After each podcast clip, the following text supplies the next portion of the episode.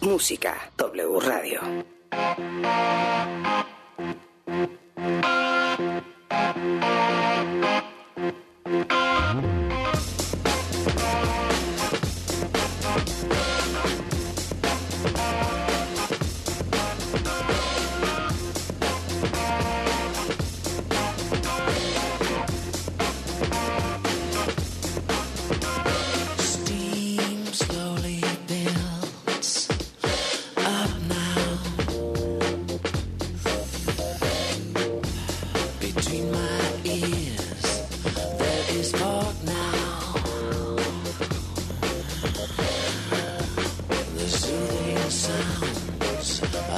shower.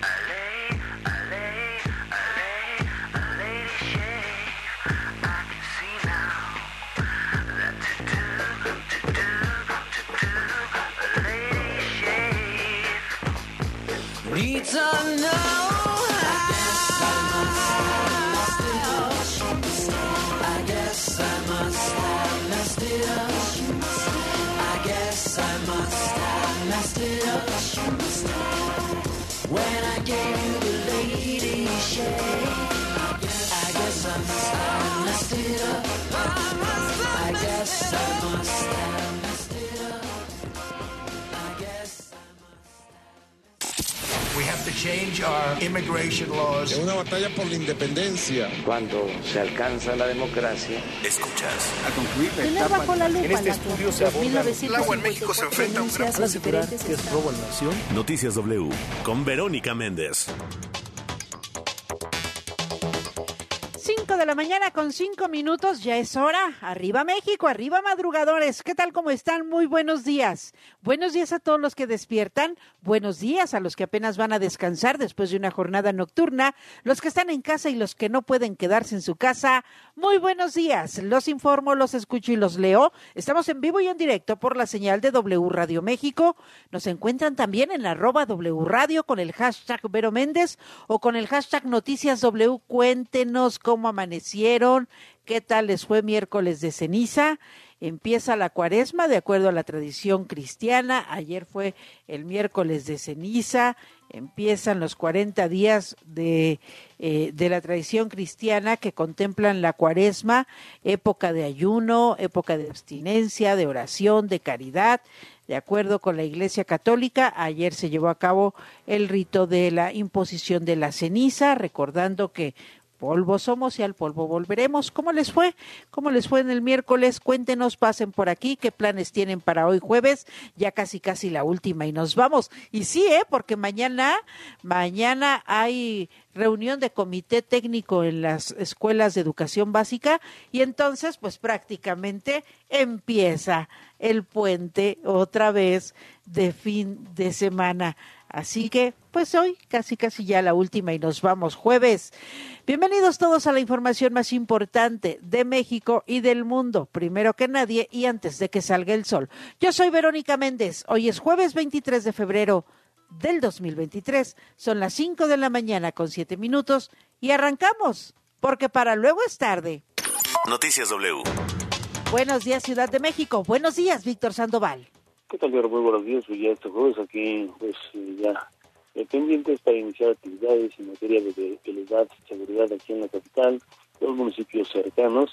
Bueno, de momento, pues a muy buena velocidad, la vialidad todavía en diferentes zonas, incluso la México Pachuca, que regularmente se complica a buena velocidad, al igual que Zaragoza, el circuito interior en sus dos direcciones, Calzada de Tlalpan y el viaducto Miguel Alemán. En mayor contratiempo, hubo algunos percances durante la noche, parte de la madrugada, pero de momento no afectan ya la circulación esta mañana, al igual que los usuarios de los diferentes transportes ya lo abordan sin mayor problema. Ayer también algunos problemas en la línea 5 del metro, en la estación terminal aérea, pero se reportó humo en esa estación, eh, no hubo personas lesionadas, solamente se, se alejó este tren, se retiró y posteriormente ya las corridas del metro continuaron de manera normal. Pero el reporte. Gracias, gracias por la información. Estaremos muy pendientes. Te mando un fuerte abrazo, Víctor Sandoval, amaneciendo con la información de la Ciudad de México. Igualmente, pero buenos días. Y como todas las mañanas, a la Perla Tapatía. Vámonos. Buenos días, Guadalajara. Buenos días, Toño Neri. ¿Qué tal, Vero? Muy buenos días a ti y a todo el auditorio. Comentarte que en la Perla Tapatía desde anoche tenemos un fuerte incendio en la zona del bosque de, la primavera, dentro del área protegida por lo que es la zona del paraje Volcanes, una zona inaccesible que está ubicada a los límites del municipio de Tala, de Zapopan, así como también de Trajumulco de Zúñiga, por lo que trabajan 150 combatientes, así como dos helicópteros para poder eh, sofocar las llamas. Sin embargo, esta columna de humo que se ofrece en toda la zona metropolitana de Guadalajara ya ha dejado eh, pues una gran cantidad de humo y la autoridad tuvo que activar la contingencia atmosférica. Así es de que eh, comentan que no es posible hacer ejercicio al aire libre, que las personas mayores y niños no estén expuestos justamente eh, pues a la interpedie y que traten de resguardarse para evitar alguna enfermedad de tipo respiratorio. Se espera que en cuanto salga el sol se reactive de nuevo los trabajos con los helicópteros para poder apagarlo y esta zona el año pasado también ya había sinistrado, se quemaron dos mil hectáreas y pues todo porque pues, tratan de prenderle como con la intención de que esta zona sea fraccionada, aunque la misma ley lo impide. Así es de que estaremos al pendiente de lo que suceda eh, con este fuerte incendio en el bosque de la primavera y esperamos que el día de hoy pueda ser controlado y extinguido debido a la gran contaminación que ya ha ocasionado Verón. Esperemos que así sea. Gracias, te abrazo mucho, Toño Neri, que tengas feliz jueves. Igualmente, hasta luego. El clima del meteorológico. Ya están listos los expertos. Vámonos ahora al Servicio Meteorológico Nacional de la Comisión Nacional del Agua. ¿Cómo está esta madrugada? Juanita Díaz, adelante. Hola, Vero, muy buenos días. Pues te comento que este día el Frente Frío número 35 sobre el norte del país va a interactuar con la corriente en chorro polar y con una vaguada polar. Esto va a estar generando eh, rachas de viento de 50 a 70 kilómetros por hora y con companeras en los estados de esa región, eh, así como lluvias puntuales fuertes en Baja California y lluvias aisladas en Baja California Sur, Sonora y Chihuahua. Así como continúa eh, la posibilidad de caída de nieve o agua nieve en las sierras de Baja California y Sonora. También se está eh, pronosticando oleaje en las costas eh, occidentales de la península de Baja California con valores de 2 a 4 metros de altura.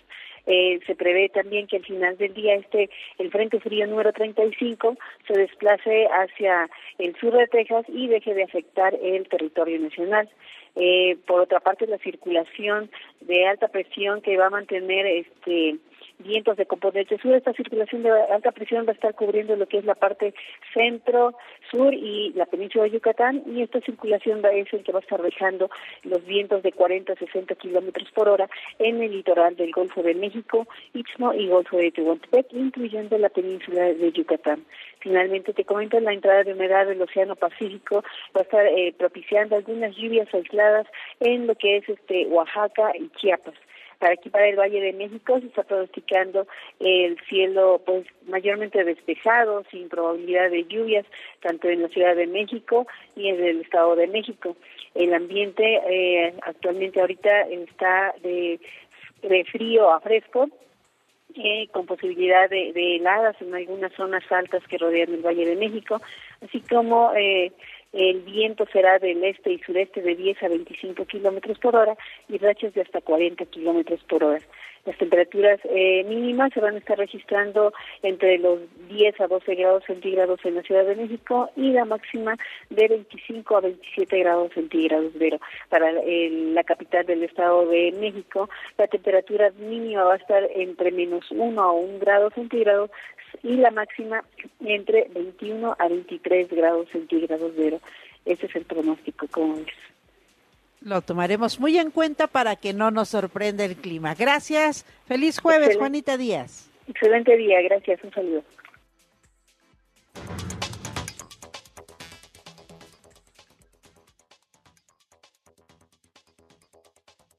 Y excluye la cláusula de vida eterna, pasa al Ejecutivo para su publicación. El Tribunal Electoral ordena que la presidencia del Instituto Nacional Electoral sea para una mujer.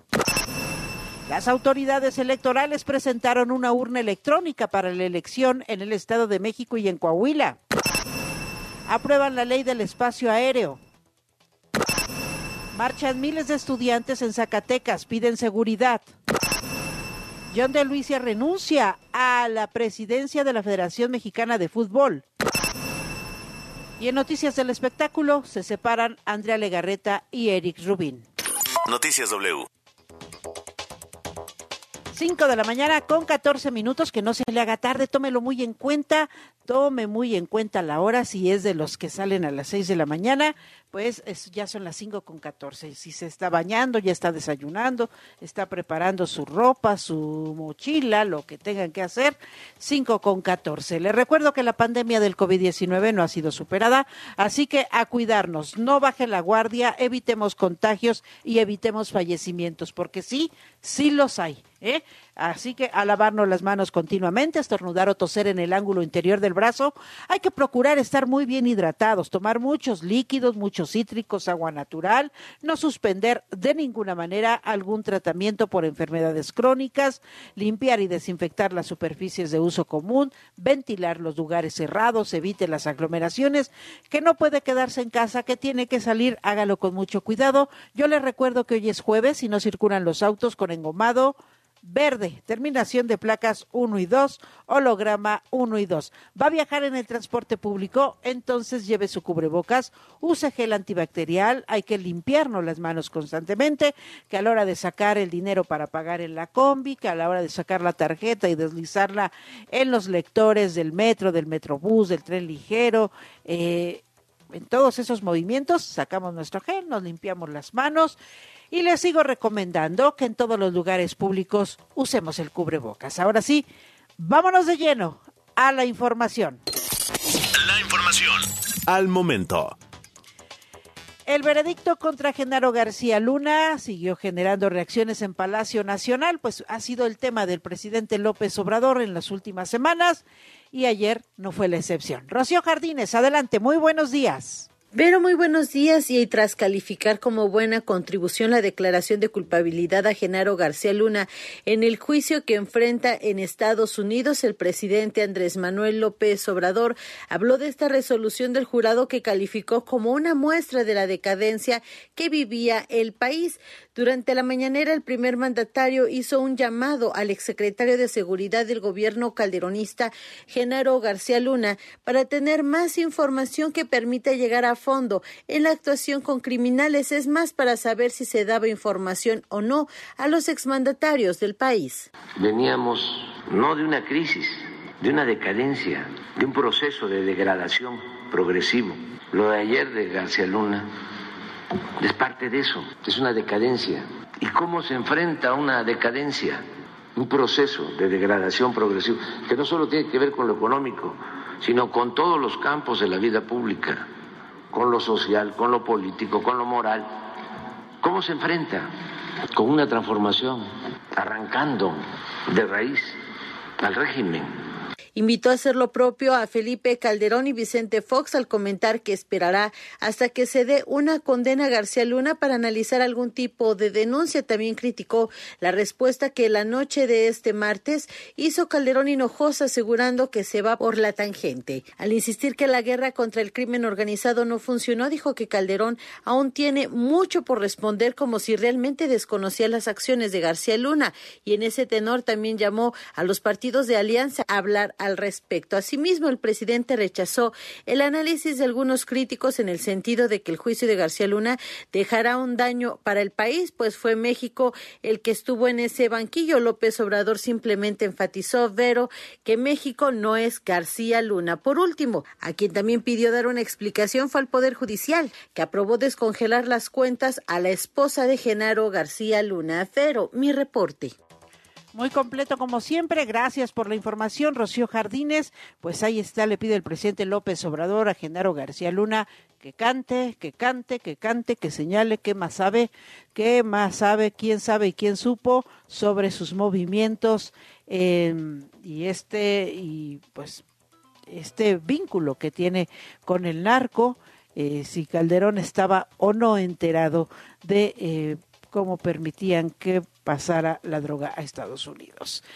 En otras noticias, el caso de Genaro García Luna generó un salpicadero en el debate en el Senado de la República en el que se aprobó el Plan B electoral del presidente Andrés Manuel López Obrador. Fue el último debate que estuvo lleno de insultos, de groserías entre piruja, puta y cabrón. No se bajaron los señalamientos en este último debate para aprobar el Plan B electoral del presidente López Obrador. Primero, los morenistas desplegaron una manta muy grande en el salón de plenos con la imagen de Genaro García Luna y con ella recriminaban a la oposición ¿Con qué cara defienden la democracia si sus gobiernos han sido corruptos?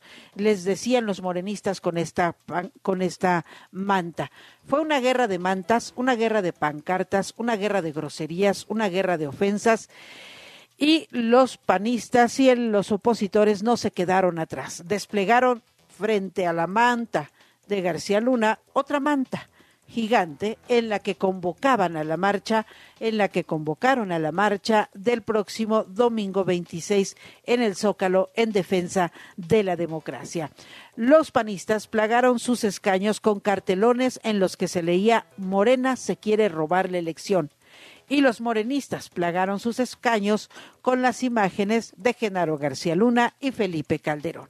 Sin embargo, el alboroto a la Asamblea lo generó eh, eh, y en particular el enojo de los oficialistas lo provocó el coordinador panista Julen Rementería al acusar a Morena de destrozar al INE. ¿Para qué? Para robarse la elección del 2024 porque la gente ya no los quiere, porque la gente les va a dar la B de Tebas en el 2024. Vamos a escuchar a Julen Rementería de que los que elijan a los gobernantes en Guanajuato, en Veracruz o donde sean, sean los ciudadanos de este país y no un puñado de ladrones que se han encaramado en el gobierno federal en este país. Un desencanto terrible porque son una calamidad, para decirlo en pocas palabras, son una basura para gobernar. Quieren robar la elección. Hay que ir al Zócalo el 26, todos los ciudadanos que queremos que quien gobierne sean puestos ahí por la mayoría de los electores de la nación. Es cuanto, Presidenta. Tienen miedo, tienen terror de perder la elección. Acéptenlo, acéptenlo, les gritaba desde su escaño Félix Salgado Macedonio. Genaro García Luna ya los exhibió, ya dejó ver que sus gobiernos son corruptos y la marcha del domingo va a ser para defender a García Luna, insistía una hoy y otra vez Félix Salgado Macedonio, mientras que desde la tribuna Xochil Gálvez respondió que Genaro García Luna ya fue juzgado y aún sigue la violencia y aún sigue la corrupción en este país. ¿Qué está pasando? ¿Quiénes son los cómplices? Les preguntó Xochil Gálvez. Escuchemos que iban a resolver el problema de la inseguridad y han muerto 146 mil personas en lo que va de este régimen. Si ya no está García Luna, entonces ahora ¿quién es el cómplice? Porque en Estados Unidos, en el Senado, se acaban de quejar de que el fentanilo sigue llegando por toneladas ¿Quiénes son los políticos cómplices del régimen que ustedes no se atreven a tocar? Porque el otro, el otro ya fue juzgado y va a ser sentenciado. Y se quieren zafar del caso García Luna diciendo que López Obrador saludó a la mamá del Chapo. Fue la forma en que defendió a los morenistas Antares Vázquez. Lo hizo de esta manera. Y pretenden ahora en su controlito de daños, ay sí, pero le dio la mano a la mamá del Chapo, como si fuera lo mismo. No, señores, no es lo mismo, no es lo mismo. Y los ánimos se caldearon aún más cuando la senadora panista Lili Telles arremetió contra los morenistas al señalarlos de burócratas, bribones, que reciben billetes en bolsas de papel. Esto en franca alusión y en franco señalamiento a la senadora de Campeche, Rocío Abreu, quien había sido exhibida hace unos días en un video recibiendo fajos y fajos de dinero y embolsándolos. La morenista Rocío Abreu, desde su escaño, insultó a Lili Telles y la amenazó con exhibir un video íntimo de la ahora panista. Vamos a escuchar a Lili Telles. Advierte que hay videos de cada uno de estos senadores recibiendo billetes y todavía vienen aquí y no quieren que les digan bola de corruptos, bribones, burócratas. Señores, para eso les pagan, para que afronten la Por eso tienen las caras pálidas. Por eso. Porque están. ¿Va a callar a la senadora? Permítame comentarles, honorable asamblea. Es la honorable senadora. asamblea. Es la senadora Billetes, decía Lili Telles, luego de que Rocío Abreu le gritó piruja desde su escaño. Y además la amenazó y la amagó con dar a conocer un video íntimo de la ahora panista. Escuchemos a eh, Rocío Abreu. Lo que ella no puede comprobar y venir a demostrar aquí a nosotros. Y Lili, no te preocupes, va a salir tu video. Nada más que el tuyo no es para menores de 18 años. Ese es el problema. Las cosas no terminaron ahí, ¿eh? las cosas no pararon ahí en medio de esa bola de insultos. Antes de la aprobación, la senadora también de Morena, Lucía Trasviña, dijo que el expresidente Felipe Calderón debe rendir cuentas ante la justicia y cuestionó a la oposición cuál es la democracia que defienden. Lo hizo de esta manera. Este cabrón al que ustedes siguen y al que ustedes aplauden, al Felipe Calderón. Felipe Calderón debe ser llamado, a cuentas de la justicia. Ustedes están llamando a una marcha por la democracia. ¿Cuál puta democracia han defendido ustedes? ¿Cuál puta democracia han defendido? Díganme nomás. Si eran partidos hegemónicos. En tanto, los senadores del Grupo Plural, Emilio Álvarez y Casa y Germán Martínez, insistieron en que la historia se las va a cobrar porque los morenistas que ahora gobiernan también son cómplices del crimen organizado y son cómplices por la inseguridad, la violencia y la corrupción que sigue en el país. Vamos a escuchar.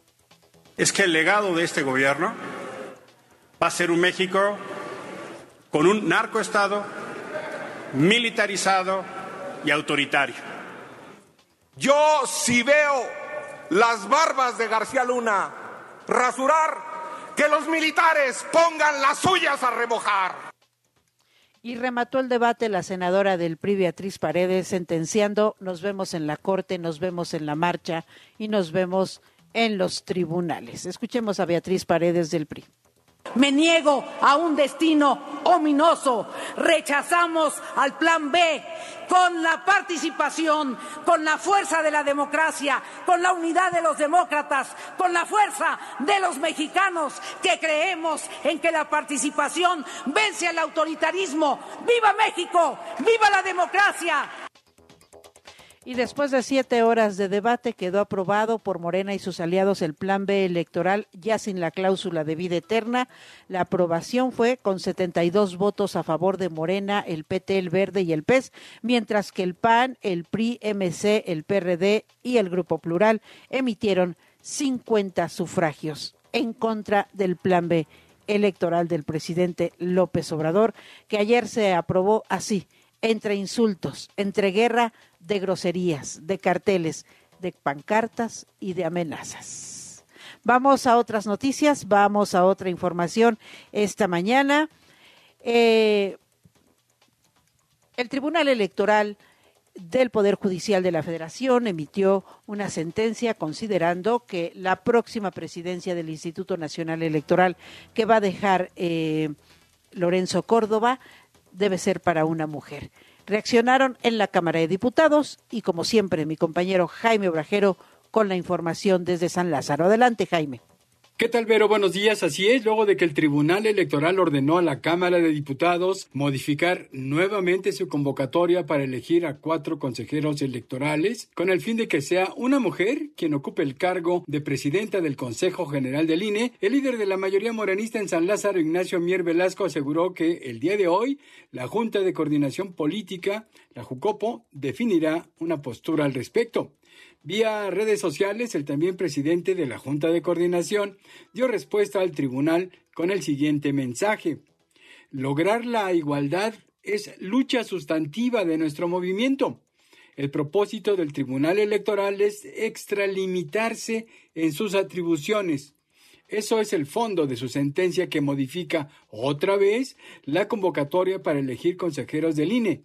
Notificada a la Cámara, la Junta de Coordinación definirá muy pronto su posición. Incluso, horas antes, Ignacio Mier advirtió que una vez que el Senado diera trámite al Plan B de la reforma electoral, cosa que ya ocurrió, la mayoría de los legisladores en San Lázaro iniciará un análisis para revisar las atribuciones y facultades que hasta ahora ha fungido el Tribunal Electoral al referirse al grupo de trabajo que se está integrando para la revisión de las atribuciones del máximo órgano de justicia electoral. El morenista informó que se buscará que se aprueben reformas para definir con claridad sus atribuciones y evitar que los magistrados del Tribunal Electoral rebasen sus facultades e invadan las responsabilidades de otros poderes como el legislativo.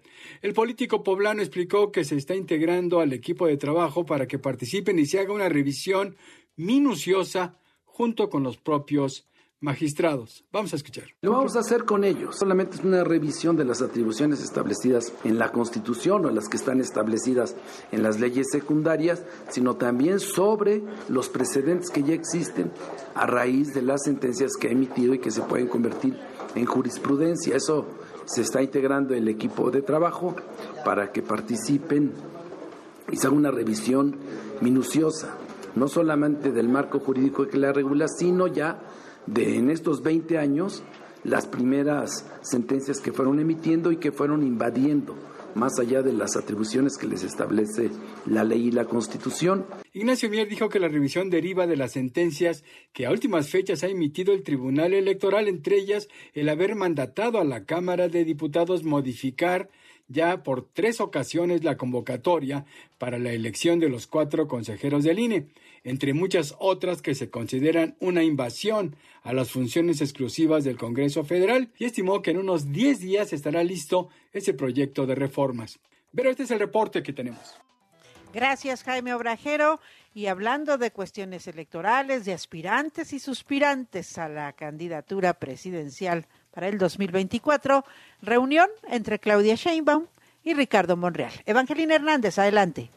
¿Qué tal, Vero? Muy buenos días. Claudia Sheinbaum, jefa de gobierno de la Ciudad de México y una de las llamadas corcholatas, aseguró que la reunión que sostuvo antier con el senador Ricardo Monreal fue cordial. Informó que no llegaron a ningún acuerdo concreto porque de lo que hablaron en este momento fue de la unidad dentro del movimiento dio a conocer que fue el senador Ricardo Monreal quien le planteó una reunión para ver si podían hablar sobre diversos temas y esta petición se la hizo el senador morenista cuando Claudia Sheinbaum fue al Senado a la reunión con el grupo parlamentario. Cuando estuve en el Senado, eh, él planteó que si podíamos platicar de algunos temas, eh, tanto de la ciudad como nacionales.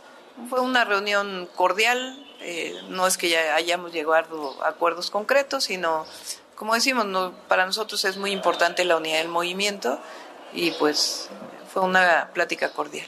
¿Se va a reunir con, Marcelo Ebrard? sí, sí, siempre con todos. Sí. Así las cosas, excelente jueves. Gracias, Evangelina Hernández. Ya salió la invitación para el Festival Cervantino de este año. Octavio García, buenos días.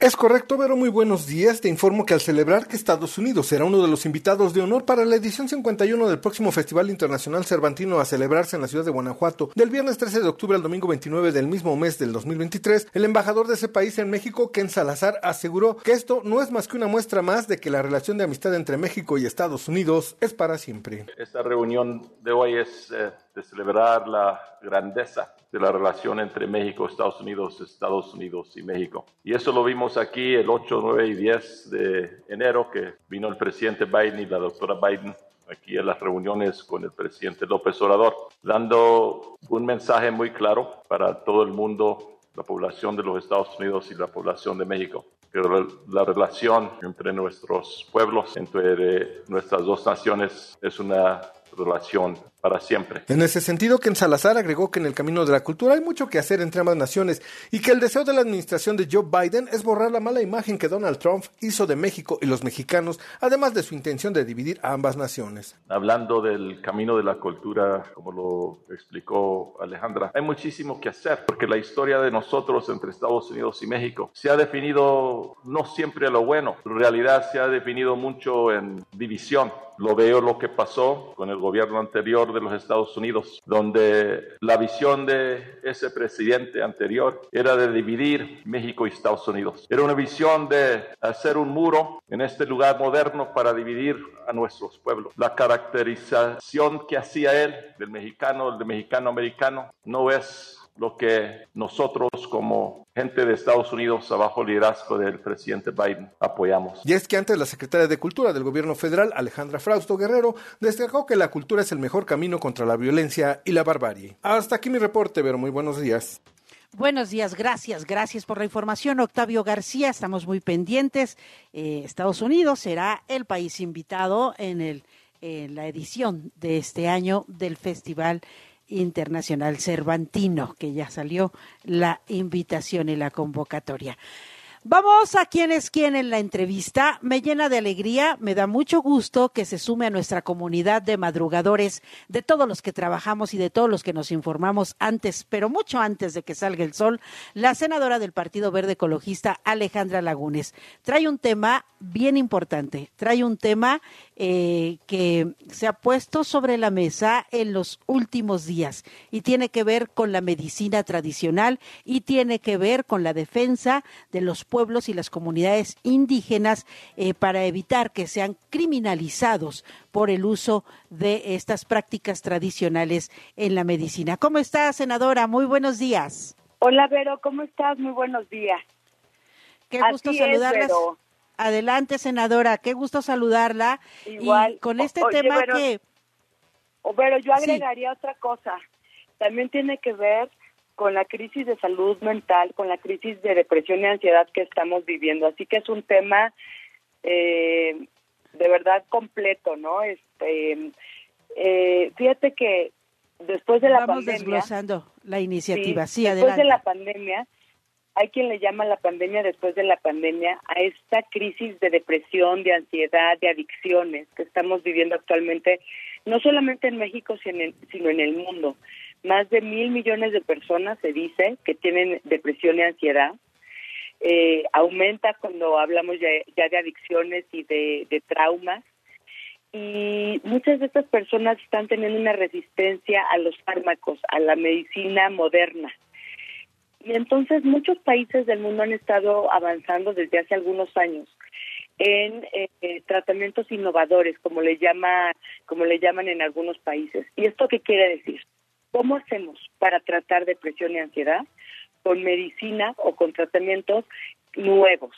Es decir, eh, eh, ya no nos funciona lo que estamos teniendo, tenemos una una necesidad urgente de tratar a la gente y este y están investigando con sustancias que actualmente se encuentran legalizadas, es decir, están prohibidas. Estas sustancias se les llaman enteógenos, eh, mucha gente las conoce como psicodélicos y son sustancias naturales de origen natural que están en plantas, que están en hongos, que están incluso en algunos animales y que han, han comprobado que son que sirven muchísimo para tratar la ansiedad y la depresión.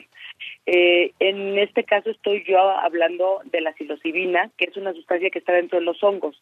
Estos hongos Sí. que le llamaban hongos mágicos, los hongos de María Sabina, los hongos psicodélicos, y, y no sabes cómo están investigando en el mundo sobre estas sustancias. Entonces, hace unas semanas tuve una reunión en el Senado con pueblos originarios, eh, los líderes, abuelos, abuelas de pueblos originarios. Tuve una reunión con, con la comunidad científica, médicos, psiquiatras, eh, incluso este, invitados internacionales y también con expertos en regulación de drogas. Porque lo que necesitamos hacer es eh, regular estas sustancias que hoy se encuentran prohibidas para poder hacer Sí. investigación y para que se puedan usar para terapias y tratamientos. ¿Qué pasa, senadora, si, si eh, detienen a, a integrantes de comunidades indígenas con este tipo de hongos, de estos hongos psicodélicos? Eh, ¿Los inculpan, los, eh, los encarcelan? ¿Qué, qué está Sí, los Fíjate que qué ridículo está mm, eh, hace más de hace casi 60 años eh, se hizo esta lista de drogas, ¿no? A nivel internacional. Empezó Estados Unidos y varios países empezaron a sumar. Y en la lista 1, que es la lista más peligrosa, la lista en la que están las, las drogas que más daño hacen a la salud y que son más tóxicas y que pueden generar adicciones, se encuentra desde la heroína, la cocaína, hasta los hongos, el peyote, este, en fin, sustancias que, este, que son naturales. Nunca se ha revisado esta lista, en 60, en 60 años no se ha revisado esta lista. Pero en los 70 se acuerda que los indígenas, los, los pueblos indígenas que llevan siglos usando estas, Sí. estas sustancias Sí, como sí. medicinas, sí pueden usarlos. Ese es el acuerdo internacional. Sin embargo, pues estas este, no se cumple porque No la gente, los indígenas que viajan con sus medicinas, muchos de ellos son detenidos y encarcelados. y eh, eh, en este evento escuchamos cómo hay varios indígenas hoy encarcelados en nuestro país por portar sus medicinas. Entonces, eh, aunque es un derecho constitucional, en la Constitución está claramente descrito que los pueblos originarios pueden seguir usando por usos y costumbres estas medicinas. Sin embargo, pues están en la cárcel muchos de ellos.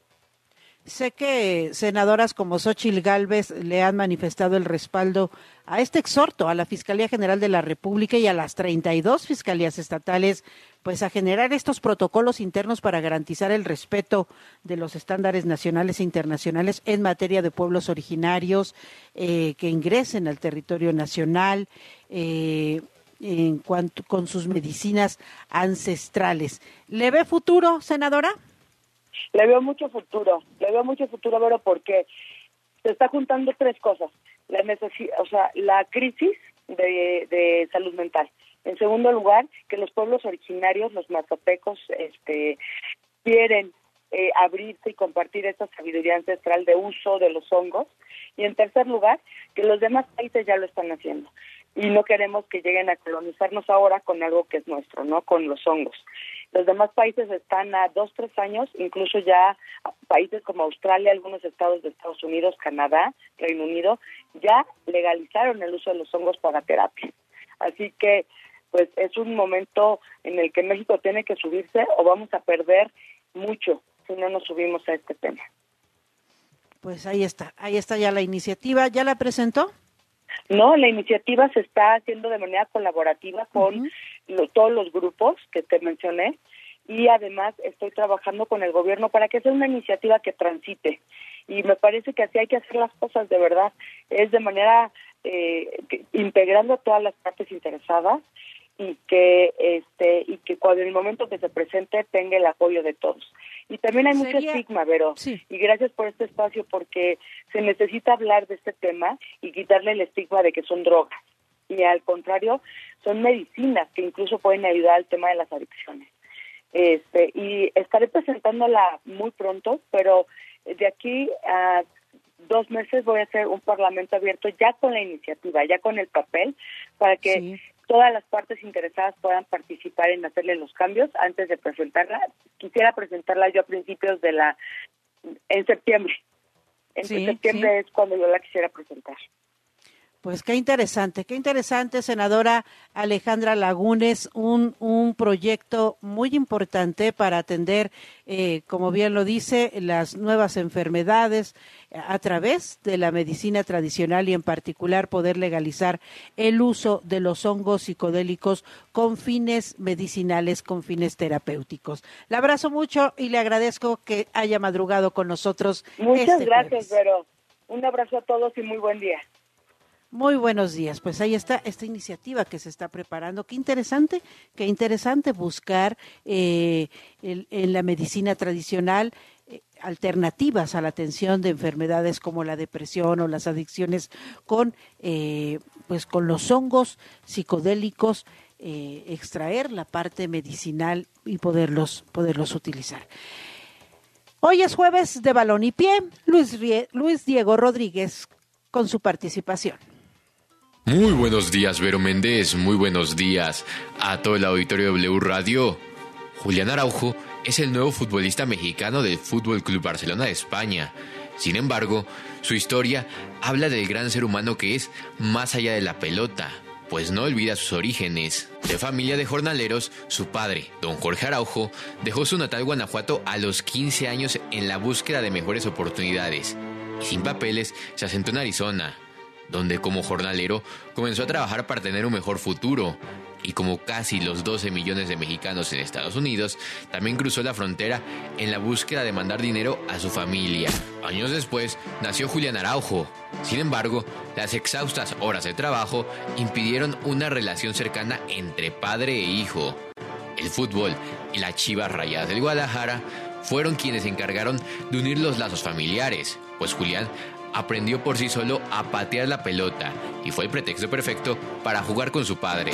Desde que estaba en la pubertad, fue visoreado por el Barcelona, ya que destacaba por encima del resto, y una academia culé en Arizona buscó llevárselo a tierras catalanas. Sin embargo, él decidió hacer su formación con el LA Galaxy. Araujo se desempeña en la defensa, como lateral derecho. Fue buscado por la selección estadounidense en varias ocasiones e incursionó en ella, pero en 2021 finalmente decidió representar a la selección mexicana, todo por el orgullo que siente hacia sus orígenes. Y después de una caótica compra de último momento que casi impide su próximo paso, Araujo fue fichado oficialmente por el Barcelona B el pasado 17 de febrero de 2023 para desempeñarse en el equipo juvenil, dirigido actualmente por el también mexicano Rafael Márquez. A pesar de su fichaje por el Barcelona, el mexicano no se olvida de sus orígenes y busca siempre apoyar a la comunidad de jornaleros en Estados Unidos. Su mamá confesó lo siguiente. Sí, ha hecho algunas actividades para ayudar a migrantes mexicanos y en algunas ocasiones les llevó almuerzos gratis. Luego hicieron una donación monetaria para que ayudaran en su situación. Mi esposo y mis padres siempre trabajaron en el campo. Mi esposo Jorge trabajó más de 15 años en el campo. Julián lleva eso adentro, le gusta agradecer a la gente y siempre está buscando la forma de ayudarlo. Tiene muchas ideas para hacerlo. La idea de Julián es hacer una fundación y es así Vero Méndez como Julián Araujo mantiene a su gente presente. Yo soy Luis Diego Rodríguez, nos vemos la siguiente semana y que sigan juntos, balón y pie.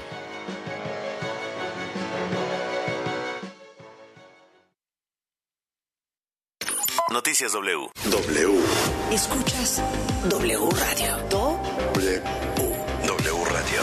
Si es radio, es W. Escuchas W Radio. Una estación de Radiopolis. W Radio. Do. W. Si es radio. Es W. La información al momento.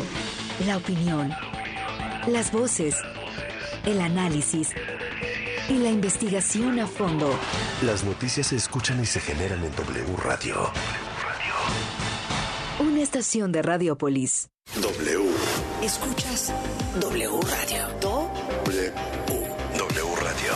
Si es radio, es W. Escuchas W Radio. Una estación de Radiopolis. W Radio. Do. W. Si es radio. Es W. Noticias W. W Deportes. Noticias W. Buenos días, Brian Zulbarán, adelante. Hola, Vero, ¿cómo estás? Qué gusto saludarte, muy buenos días. Bueno, pues te platico que hay movimientos en la Federación Mexicana de Fútbol después de el fracaso que tuviera el equipo tricolor eh, en la Copa del Mundo de Qatar 2022. Eh, bueno, pues se han anunciado movimientos digamos, en la estructura de selecciones nacionales, lo hemos venido platicando con el nuevo entrenador, con la nueva eh, comisión, digamos, deportiva de los dueños que van a establecer el nuevo proceso de cara a la siguiente Copa del Mundo. Bueno, pues eh, con base en eso y de acuerdo a un comunicado oficial, el ingeniero John de Luisa ha anunciado que no se va a reelegir como presidente de la Federación Mexicana de Fútbol. Esto no lo exime de los cargos que ya tiene, eh, digamos, como parte de la organización para la siguiente Copa del Mundo. Ese cargo le fue conferido por CONCACAF y por la FIFA. Así es que bueno, John de Luisa no será reelecto presidente. Veremos cómo lo hacen, eh, a quién a quién designan como nuevo presidente de la Federación. Eso lo decide el comité de, de dueños digamos, todos los dueños de la Liga MX decidirán quién será el nuevo presidente. La próxima asamblea es en mayo, así es que hasta entonces sabremos quién será el nuevo presidente de la Federación Mexicana de Fútbol. Y para terminar, te platico que el día de ayer se enfrentaron Cruz Azul y Atlas en partido pendiente de la jornada 7. La máquina volvió a ganar un gol por cero con gol de Augusto Lotti prácticamente ya al final del con partido. Con razón, con razón Víctor Sandoval amaneció bien feliz y bien contento dándonos el reporte, ¿no? Pues Es- así sí, con su máquina triunfante. Ya llevan dos victorias al hilo después de la salida de Raúl El Potro Gutiérrez. El Tuca Ferretti ya fue anunciado como nuevo entrenador del equipo. El día de ayer estuvo en el Estadio Azteca, igual que Diego Coca, el nuevo técnico de la selección nacional, Vero. Pues así están las cosas. Gracias, gracias, te abrazo mucho, que tengas maravilloso jueves y nos escuchamos mañana en la última y nos vamos. Un abrazo, Vero. Ahí están, ahí están los, los deportes con Brian Zulbarán. Gracias, gracias Mix Romero por sus mensajes, dice escuchándolos todos los mañanas desde Estados Unidos. Les mando un fuerte abrazo. Vero, Luis Ávila, gracias Mix, también para ti, que todo marche muy bien. Bruna Guerrero también reportándose, ya haciendo ejercicio y escuchando Noticias W. Un fuerte abrazo, gracias, gracias eh, Federico Montemayor. Acá en Tlaxcala hace frío, pero las noticias están muy buenas, gracias, gracias.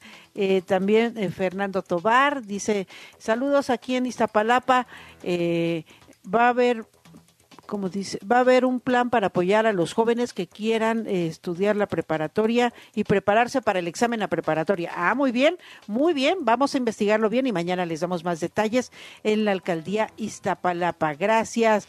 En Benito Juárez, eh, dice Cecilia Hernández, dice Vero, buenos días. Eh, Dice, pegué el salto, pegué el salto de mi cama eh, nada más cuando entraron al aire con las noticias y esas agresiones en el Senado de la República. Así estuvo el debate, así estuvo el debate. ¿Qué les, qué les digo? ¿Qué les digo? Que no hayamos escuchado ya. Se quedan en así las cosas con Gaby Barkentin, con Javier Risco y la voz informativa, nuestra querida Ivette Parga Ávila. Eh, nuestro productor es Luis Ávila, en la postproducción Fernanda Luna, en los controles nos acompaña Leonardo y yo soy Verónica Méndez. Ya saben, los esperamos mañana a las 5, porque para luego es tarde. Noticias W. W. Escuchas W Radio. Do. W. W Radio. Si es radio, es W. Escuchas W Radio. Una estación de Radiopolis. W Radio. Do. Si es radio. Es W. El deporte salta de la cancha y conquista todo.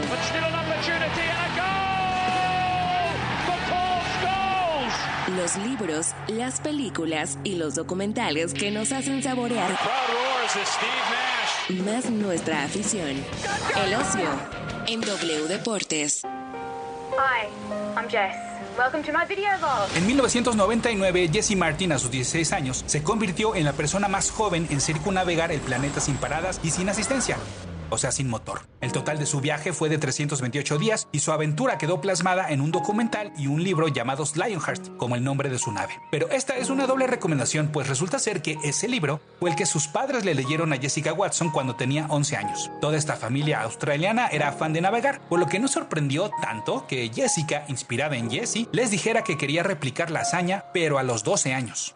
El gobierno inclusive trató de promulgar una ley que impidiera poner en riesgo a menores de edad, pero Jessica se adelantó y partió en 2009. And I knew I was special. The world can be a difficult place, but it's also really beautiful. Ahora su viaje está ficcionalizado en la película Espíritu Libre, disponible en Netflix, donde Tegan Croft, quien hace a Raven en la serie de superhéroes Titans, interpreta a Jessica y Anna Paquin a su madre. Como es de esperarse, los eventos se acomodan para hacer más dramática su odisea, pero no por ello se sienten exagerados al compararlos con los eventos reales. Por ejemplo, imaginen estar en dichas circunstancias y que llegues a un punto en el cual su yate, de nombre Pink, simplemente no se mueve porque no hay ni olas ni viento y así quedarse varios días. True Spirit, su nombre en inglés, es una cinta ligerita en su realización, pero poderosa en su mensaje e inspiración. Para W Deportes, yo soy Héctor Padilla Pada. Los libros, las películas y los documentales que nos hacen saborear más nuestra afición. El ocio en W Deportes. Dinero y economía. Economía. En pocas palabras, Finanzas W. Con Roberto Aguilar. Eliminar registros del historial de crédito sí es posible, porque la regla básica es que dependiendo del monto del crédito otorgado, se fija el plazo o temporalidad para actualizar tu historial, que es un documento dinámico, porque si bien en el tiempo se cancela información, también se suman nuevos datos y además las consultas que otorgantes de crédito realizan de tu perfil cuando solicitas un nuevo financiamiento o bien contratas un servicio. Para el caso de Buró de Crédito, que es la sociedad de información crediticia con mayor participación de mercado, y acervo de información. Las deudas menores o iguales a 25 UDIs, que es el valor de referencia que se actualiza todos los días, se eliminan después de un año y dependiendo del monto se puede tardar hasta 6 años en borrar dichos registros, siempre y cuando el crédito no se encuentre en proceso judicial o se haya cometido algún tipo de fraude con dicho financiamiento. Es importante que si por cualquier motivo presentas un retraso o incumplimiento en el pago de tus créditos, no tienes que esperar a que se borre la información para que mejore tu historial, ya que si te pones al corriente en el cumplimiento de tus pagos, esto se va a reflejar en la siguiente actualización de la información. Además, mucho cuidado con quienes te ofrecen a cambio de un pago borrar las malas notas de tu historial, como por arte de magia, porque es un vil fraude, ya que esta labor es exclusiva de las sociedades de información crediticia y está sujeta a los tiempos establecidos por la ley. La economía de manera sencilla. El dinero y tu bolsillo, explicado por Roberto Aguilar. De Película W. El programa de cine De W Radio. Charlie es el profesor interpretado por Brendan Fraser, un hombre con obesidad mórbida mortalmente enfermo, desolado e intentando encontrar un poco de paz con su pasado. La película es La ballena, que se estrena en Cinemex y está en la cartelera de oro por sus tres nominaciones al premio Oscar: Mejor actriz de reparto, Mejor maquillaje y peinado y Mejor actor en la que Brendan Fraser es claro favorito. Claro favorito porque es de esos personajes que impresionan a la academia por la transformación física en la que el actor tuvo que usar una tremenda prótesis para deformar su cuerpo, que se tardaba tres horas en ponerla y una hora en quitarse. De Película W. con Gaby Khan. Y Leo Luna. Viernes, 8 de la noche. Sábado, 2 de la tarde. El programa de cine De W Radio. De Película W.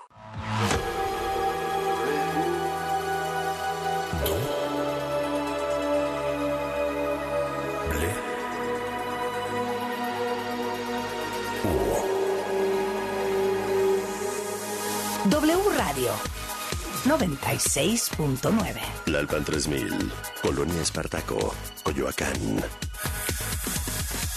Ciudad de México.